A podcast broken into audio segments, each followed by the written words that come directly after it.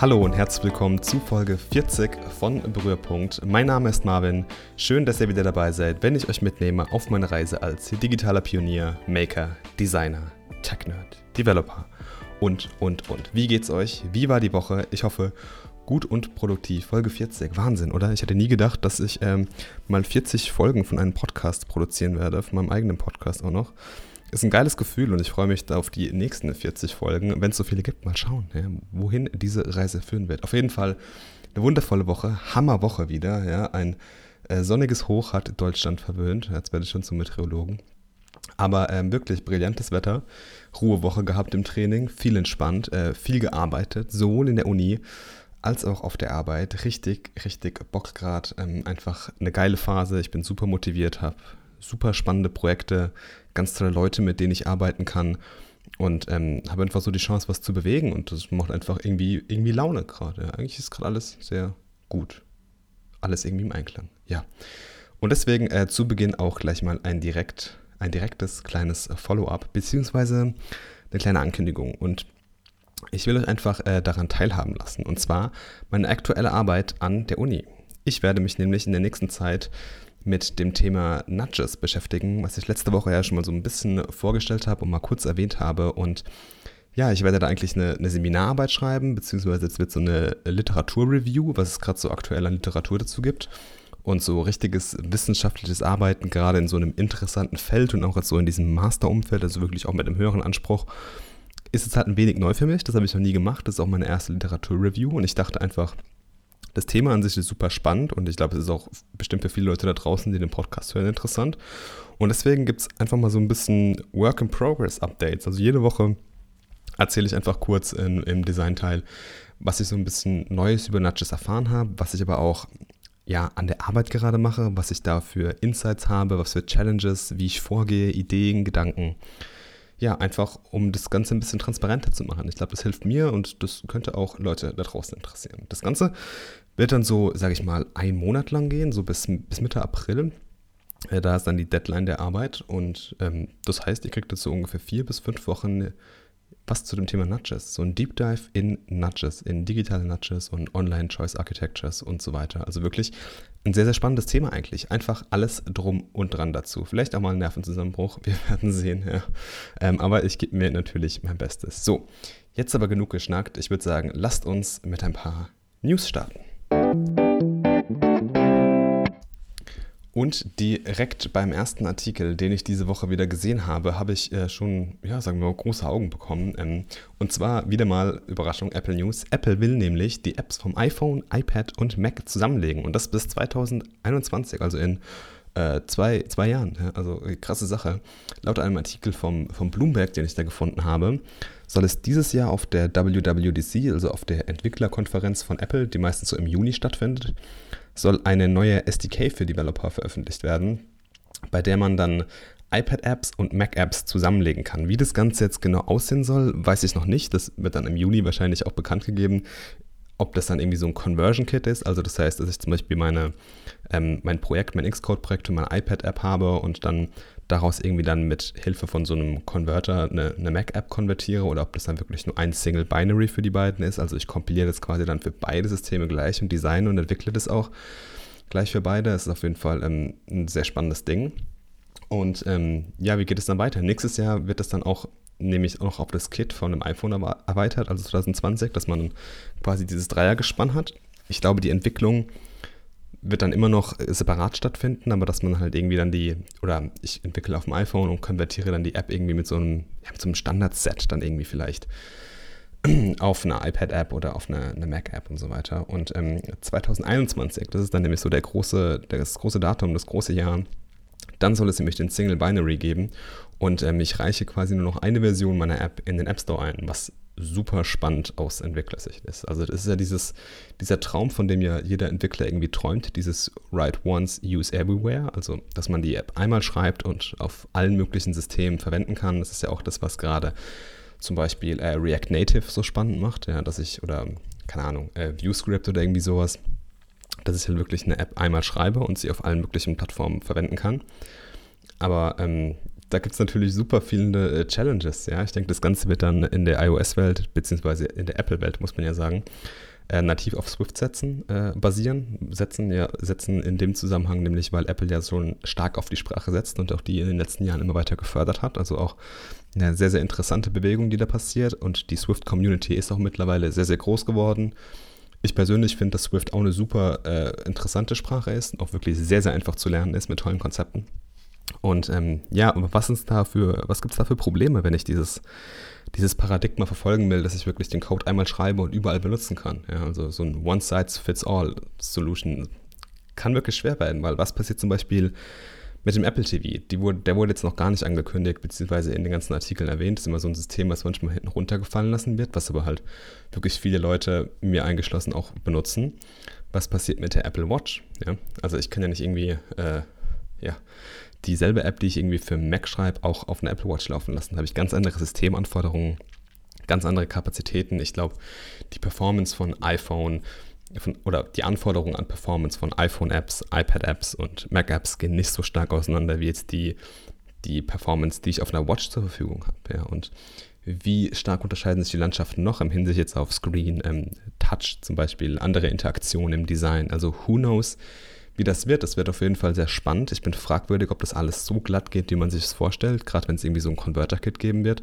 Ich glaube, da kann man einfach nicht alle Cases testen und ähm, es wird auf jeden Fall Probleme geben und äh, Entwickler werden da auf jeden Fall noch Arbeit mit reinstecken müssen. Also ich glaube nicht, dass sich dieser Traum dann direkt erfüllt, dass ich meinen Code einmal schreibe und ihn überall benutzen kann. Aber es wäre wirklich super sehr spannend und ich finde die, die, Entwicklung, die da passiert, ganz cool. So ist so die Frage, ob dann vielleicht noch so iOS und macOS vielleicht noch ein bisschen stärker zusammenwachsen. Aber ich habe auch noch schöne Artikel aus der Designwelt gefunden. Ich sag mal nicht unbedingt News, aber ich habe es da mal die Woche gefunden, deswegen habe ich sie einfach mal unter News und Links aufgenommen.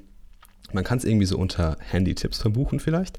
Und zwar nämlich vier Tipps, warum man ohne Farbe designen sollte. Zumindest am Anfang, das mache ich nämlich auch.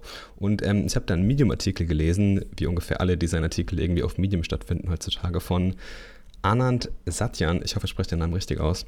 Ähm, in meinem Designprozess habe ich gesagt, mache ich das auch so ein bisschen immer am Anfang. Und ähm, hier die Gründe davon. Ich teile das und gehe das voll und ganz mit, was Anand hier geschrieben hat. Nämlich erstens hast du wirklich einfach, wenn du schwarz-weiß designst, vielleicht noch einen Grauton, einen kompletten Fokus auf das Layout und auf dein Spacing von der App. Das heißt, wie positioniere ich Elemente, wie sollte der Flow sein, ähm, wie wie sollen Elemente angeordnet sein, einfach damit sie wirklich klar, verständlich und auch durchdacht beim Nutzer ankommen. Und ähm, der zweite Grund ist dann so ein bisschen, dass auch die Nutzer, habe ich festgestellt, die richtigen Fragen fragen. Ja, also es ist super spannend, wenn ich nämlich eine perfekt designte App hingebe, mit ganz vielen Farben und allem drum und dran, kommt immer so ein bisschen, ah, warum ist der Button blau? Ich hätte den irgendwie gerne grün oder so, oder ah, die Farbe gefällt mir nicht. Und das ist ja Feedback als Designer oder als Entwickler, mit dem ich überhaupt nichts anfangen kann. Deswegen schwarz-weiß und es wird viel mehr auf den Flow, auf die Logik hinter der Anwendung gedacht, was ich halt natürlich viel, viel interessanter finde im Entwicklungsprozess. Ja. Der dritte Punkt ist, dass das Design einfach super clean wird. Das heißt, ich benutze einfach auf natürliche Art und Weise den White Space besser, als wenn ich alles direkt mit Farben zuklatsche. Und ähm, die App wirkt einfach ein bisschen minimalistischer direkt von Anfang an und ich konzentriere mich einfach wirklich auf das Wesentliche, nicht irgendwie, was für ein Font-Set habe ich, was für ein Typeface nutze ich, ähm, wie sind die Farben, wo positioniere ich das Logo und sowas. Es geht wirklich erstmal wirklich nur um den, ja, um den Information Flow, um, die, um das Layout, um, um die, um die, was sage ich noch, ähm, um das Layout und ja, einfach so ein bisschen um die Logik der App, ja, wie das Ganze aufgebaut ist, die ganze Architektur. Und das finde ich einfach wichtiger manchmal, als dass einfach nur Eye Candy ist. Und der vierte Punkt, Consistency. Ich glaube, es gibt keinen Designer, der das nicht kennt, dass man irgendwie gefühlt tausend Farben und Gradients in einer App hat oder in irgendeiner Anwendung, in irgendeinem ja, Screen Design, Sketch-File oder whatever, äh, dass da wirklich einfach 15 verschiedene Rottöne verwendet wurden und am Ende weiß ich gar nicht mehr, welcher ist denn jetzt der richtige. Deswegen am Anfang, hey, schwarz-weiß und alle eure Probleme sind gelöst. Keine Gedanken um unnötige Sachen machen, ähm, finde ich da einfach ganz, ganz wichtig. Eigentlich sagt man ja immer erst der Inhalt, dann die Farben und dann die Steuerung, also Animationen und sowas. Vom Design jetzt in eine ganz andere Richtung. Natürlich habe ich es mitbekommen, Foldable Phones. Sie sind da und ich weiß nicht genau, was ich davon halten soll. Ich muss das Ganze mal mit dem David irgendwie diskutieren. Ich habe irgendwie Bock drauf, im Podcast das bei uns zu machen. Einerseits finde ich es mega cool, das ganze Konzept und die Idee und es fühlt sich irgendwie super futuristic an, wie so ein Science-Fiction-Film. Andererseits ist es auch so irgendwie, ne, ja, braucht man das wirklich? Aber ich glaube, diese Frage, braucht man das wirklich, die kann man sich so bei ja, 90% unserer Alltagsgadgets irgendwie, irgendwie auch stellen. Brauche ich unbedingt eine Apple Watch? Ja, das ist auch nicht, was ich unbedingt brauche. Brauche ich Foldable Phones? Ja, vielleicht, aber auch nicht. Ja. Und ähm, ja, jedenfalls ist jetzt offiziell das Galaxy Fold für 1980 Euro. Ja, ähm, dass es billig wird, hat keiner gesagt. Und dann noch das Mate X, was irgendwie ein paar Tage später angekündigt wurde, für 2600 Dollar. Wow. Wobei ich sagen muss, das Design von dem Mate X gefällt mir besser irgendwie, von dem Huawei. Ähm, gefällt mir einfach irgendwie besser. Ich finde das Konzept besser und zum Beispiel oben in dieser Kante, das ist ja diesen kleinen Einschnitt sehe bei dem Samsung, finde ich nicht so ganz überzeugend. Ähm, ich finde das Case hinten irgendwie cooler gelöst bei dem Huawei. Ähm, ich weiß nicht genau, wie sie jetzt in der Hand liegen und wie sich das ganze Ding handelt. Also das weiß man ja gar nicht. Ich bin auf jeden Fall mal super gespannt, so ein Ding in die Hand zu nehmen. Ähm, und ich bin echt gespannt, wie sich dieser ganze Markt mit diesen Foldable Phones weiterentwickelt, weil ich ja, es könnte eine Richtung sein, in die das Ganze gehen soll. Ja, ich weiß. Wer weiß, vielleicht wird sogar das nächste iPhone Foldable. Who knows? So, kommen wir jetzt aber zu dem Teil, den ich vorhin äh, so, so lautstark angekündigt habe, nämlich meine Seminararbeit. Work in Progress Time ist jetzt angesagt. Ähm, eine Seminararbeit muss ich schreiben in der Uni 20 bis 30 Seiten. Ja, den Umfang will ich jetzt nicht erklären, aber ähm, das Ganze soll eine Literaturreview sein. Eine Literaturreview von der ganzen Literatur, der wichtigsten Literatur, die so ein bisschen, äh, ja, jetzt einfach so in der, in der Forschung, in der Wissenschaft einfach umhergeht und so das Relevanteste einfach raussuchen und jetzt einfach so ein bisschen Work in Progress dazu. Eine Woche sitze jetzt ungefähr an der Arbeit daran. Ich habe jetzt mein Thema genauer erläutert bekommen, ähm, habe da mal einfach so ein bisschen in das, in das Thema reingeschaut und habe mich da einfach mal so grundlegend ein bisschen mit befasst. Aber ich glaube, wichtiger ist erstmal zu klären, was überhaupt das Ziel dieser Arbeit ist. Also das Ziel der Arbeit sollte es eigentlich sein, eine sogenannte Research Gap zu finden. Also irgendwie eine Lücke in der, in der Forschung zu finden, die so ein bisschen under-researched ist, wo es noch nicht so viel Research und Forschung gibt einfach. Ähm, oder vielleicht auch irgendein Konzept, das nicht so ausführlich behandelt wurde und diese Lücke zu identifizieren mit dieser Literaturreview und dann einfach dort in dieser Lücke vielleicht die Masterarbeit zu schreiben. Also das Ganze knüpft so ein bisschen an und da werde ich diesen, diesen Work in Progress dann auch bestimmt weitermachen. Und was steht derzeit an? Ja, also ich habe mich jetzt einfach mal so ein bisschen ins Thema reingearbeitet, wie das natürlich am Anfang immer so ist und habe mir so ein bisschen ja, die, die grundlegenden Konzepte angeschaut. Ich habe euch letzte Woche auch schon ein bisschen darüber was erzählt. Ich habe mal Nudges erklärt, was Nudges sind, diese, diese kleinen Schubser, die wirklich überall irgendwie stecken in jeder Online-Entscheidung. Aber natürlich steckt viel mehr hinten dran, wenn man sich in so ein Thema arbeiten will, einarbeiten will. Und jetzt habt ihr es auch jetzt bei dem Thema Nudges gemerkt, wie viel da eigentlich hinten dran steckt. Ja, es gibt verschiedene Nudge, in diesem Nudge-Prozess, sage ich mal, gibt es verschiedene Bereiche, die ich auch nochmal genauer beleuchten will. Das sind so Define, Diagnose, Select, Implement und Measure. Das sind so die großen fünf Dinge eigentlich, die ich gefunden habe. Ähm, aber was ich eigentlich gerade hauptsächlich mache, ist so wirklich systematisch an diese Literatursuche ranzugehen, weil ich habe das ganz oft gehabt, wenn ich bisher irgendwie nach Literatur gesucht habe, dass das irgendwie chaotisch war. Da geht man auf Google Scholar, sucht irgendwie so ein paar Sachen und dann ertrinkt man irgendwie gefühlt. Ja. Und das ist wirklich der Kern der Sache, dass man da systematisch und wirklich gezielt an, dieses, an diese Literaturreview, an diese Seminararbeit rangeht. Weil einfach ins Blaue hineinsuchen, das bringt nichts. Ja. Es muss wirklich qualitativ hochwertig sein. Das heißt, die, die Journal Paper und die ganzen Ausgaben und Artikel, die ich da, die ich da zitiere oder die ich da reviewe, die müssen wirklich eine hohe Qualität mitbringen, die müssen angesehen sein, die müssen auch einen gewissen Impact haben. Dafür gibt es einfach auch bestimmte Datenbanken, die solche Journals einfach bewerten. Und ähm, Keywords sind da auch ein wichtiger Teil, nämlich die Keywords, mit denen ich suche. Mit welchen Keywords suche ich? Und das muss ich auch wirklich ähm, konsistent halten und auch transparent machen, dass es ganz einfach replizierbar wird. Wenn irgendjemand mal sagt, hey, ich will irgendwie diese Literaturreview jetzt zehn Jahre später machen und schauen, was sich da geändert hat, genau in diesem Bereich, den ich jetzt untersucht habe, da muss es replizierbar gemacht werden. Da muss ich die Methode transparent machen, genauso wie die Sachen, nach denen ich gesucht habe. Und ähm, ja, deswegen jetzt am Anfang steht erstmal an, so die wichtigen Paper zu Nudges zu finden, also die wichtigen Artikel und Konzepte dazu.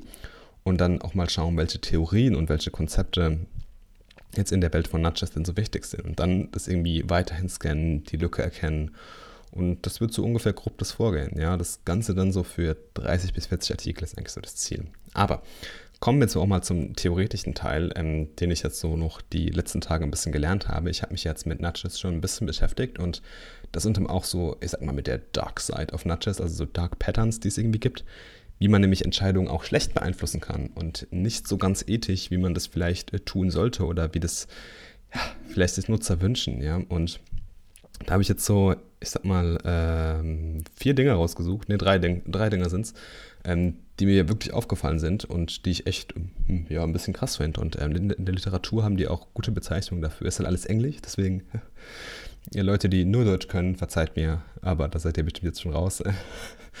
der erste Punkt ist nämlich ähm, die Loss Accentuation. Also andere Dinge betonen und den Default-Wert, den man irgendwie haben will, den irgendwie nicht betonen oder den Default sogar irgendwie anders setzen. Das passiert ganz oft bei, bei Reservierungen. Ja.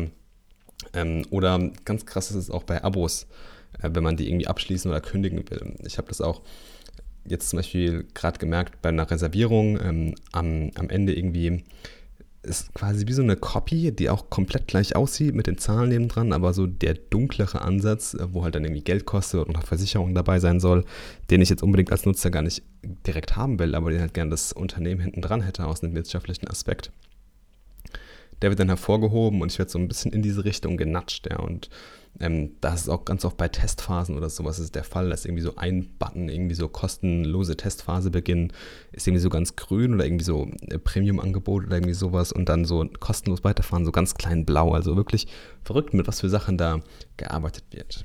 Der nächste Punkt ist so ein bisschen diese ganze Artificial Scarcity. Also ich mache irgendwas künstlich äh, wirklich sehr, sehr rar. Ja. Ganz bekanntes Beispiel ist der Booking.com. Äh, wenn ich da nach einem Zimmer schaue bei irgendeinem Hotel, sehe ich meistens noch, wie viele Leute gerade sich dieses Zimmer anschauen oder wie viele Zimmer irgendwie noch frei sind.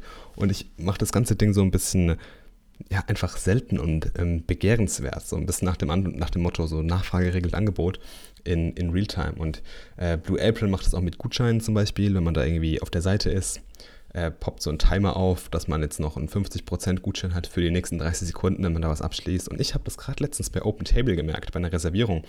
Ich wollte einen Tisch reservieren äh, für ein Restaurant.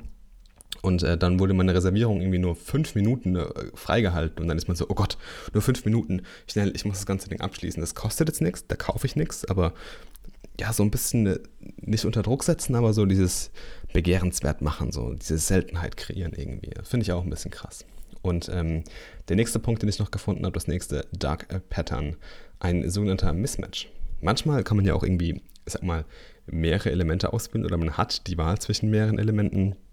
Zum Beispiel, äh, wo ist denn das? Ich glaube, bei Modomoto oder bei, bei Trunks Club, die so ähm, Herrenunterwäsche Boxershorts irgendwie versenden. Das kann man in einem Abo machen, warum man das auch immer brauchen will. Und man kann halt irgendwie so ein Zeitintervall wählen, wann die nächste Lieferung kommen soll. Entweder irgendwie alle drei Monate, ähm, alle jeden Monat oder alle zwei Wochen oder irgendwie sowas. Und das sind Boxen, die sind komplett optisch und visuell ganz, ganz gleich gemacht einfach.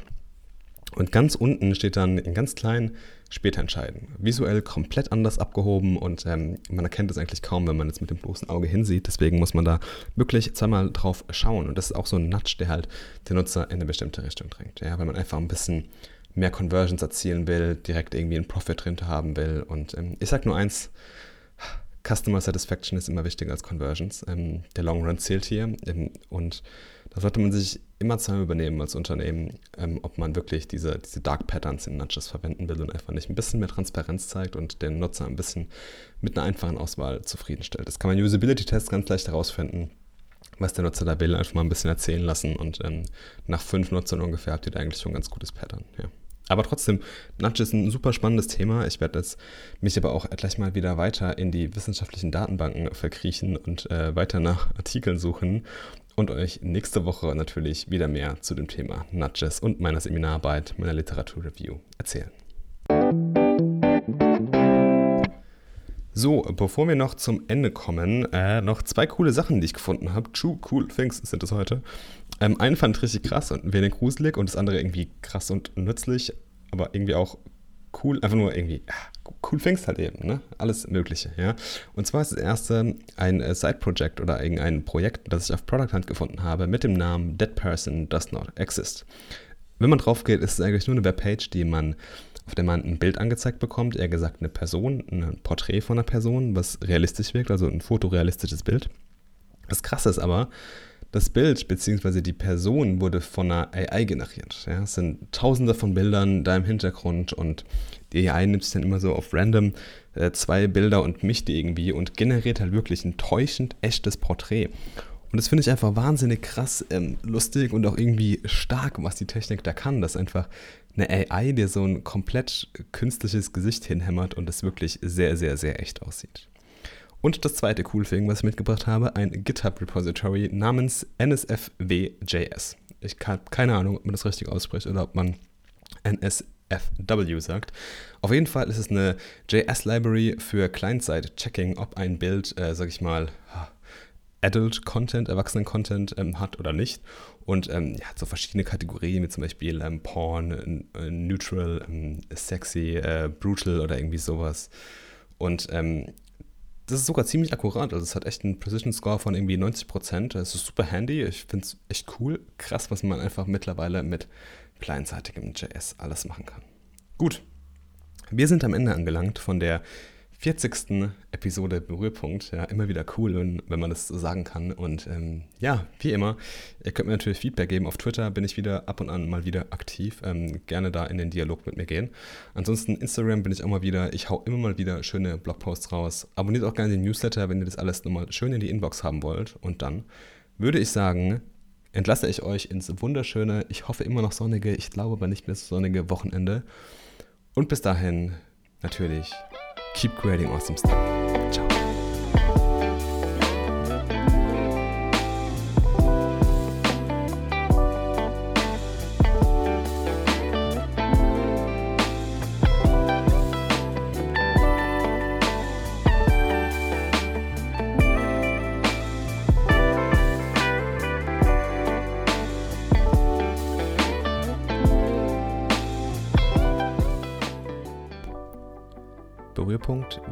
Produziert von Marvin Westenzähl.